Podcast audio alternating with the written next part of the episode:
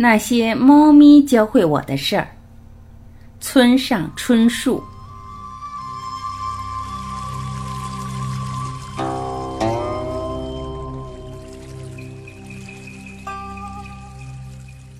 猫灵巧而睿智，深谙与人共生之道。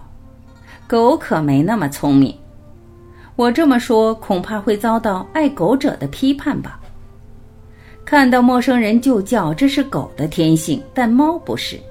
猫以是否合自己的心意为选择的标准，而且很奇怪，它们似乎更愿意与那些被狗吠叫的人做朋友。我每每走夜路，都会被狗吠叫。有人说，狗亲近人，而猫亲近地。猫不会像狗那样全心全意地为人民服务。如果非要套用服务与被服务的关系的话，往往是人服务于猫，而猫总是心安理得地接受人类的服务。猫薄情，不知回报，无论人类如何宠爱它们，为它们鞍前马后的忙碌，它们想要走的时候都不会有任何犹豫。当然，也有人喜欢猫这种性格，我就是其中之一。猫也会撒娇。当它们觉得寂寞时，就会爬上主人的膝盖，或跳上摊开的报纸，随意那么一坐，千娇百媚。但它们绝不会像狗那样又摇尾巴又吐舌头来讨好人类。猫爱睡懒觉，醒着的时候也是睡眼惺忪的，所以那些懒惰的人都被称作懒猫。但猫毫不介意人们怎么评价自己。它们随心所欲，特立独行。看到猫占领我的椅子，伸长身体睡大觉，我就忍不住感慨猫深不可测的智慧。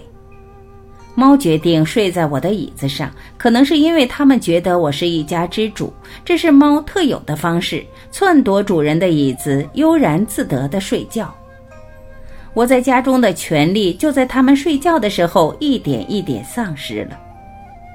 波德莱尔说：“从猫的眼睛里可以读取时间，光的细微变化都能在猫的眼睛里得到体现。”我常用手指翻开猫的眼皮，手指下面的绿色瞳孔像宇宙一般发出永恒的光芒。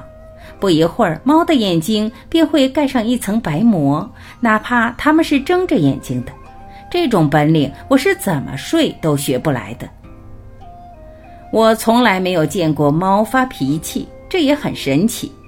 我见过猫和猫之间激烈征战的场面，也见过几只比较勇敢的猫和狗互吠，但没见过猫对家人发脾气。无论多么豁达的人，如果正睡得香甜时被人撬开眼皮，都会不高兴吧？但猫在睡觉的时候，不管你是掐它还是挠它，它都不会生气。在猫看来，人类的爱抚和捉弄都是无聊的小把戏。猫深谙人类的喜怒哀乐，为人类展示了一个永远零度的冷酷典范。